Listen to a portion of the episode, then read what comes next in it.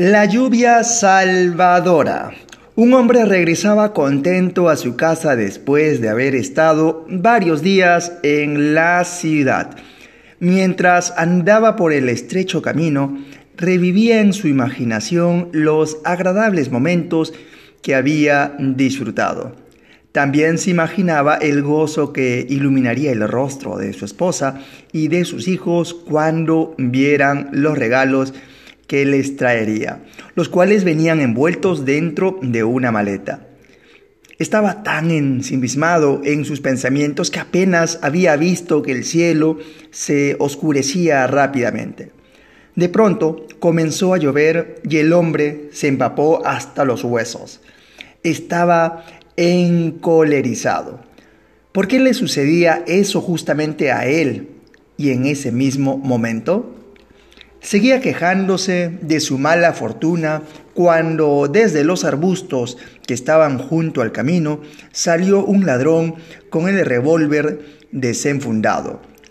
Pálido de terror, el hombre oyó el clic del percutor en el momento en que el bandido preparó el arma, pero no hubo disparo. Algo sucedió. Sin perder un instante, el hombre se alejó corriendo lo más rápido que pudo, y cuando estuvo fuera del alcance de su atacante, pensó, ¡qué necio he sido!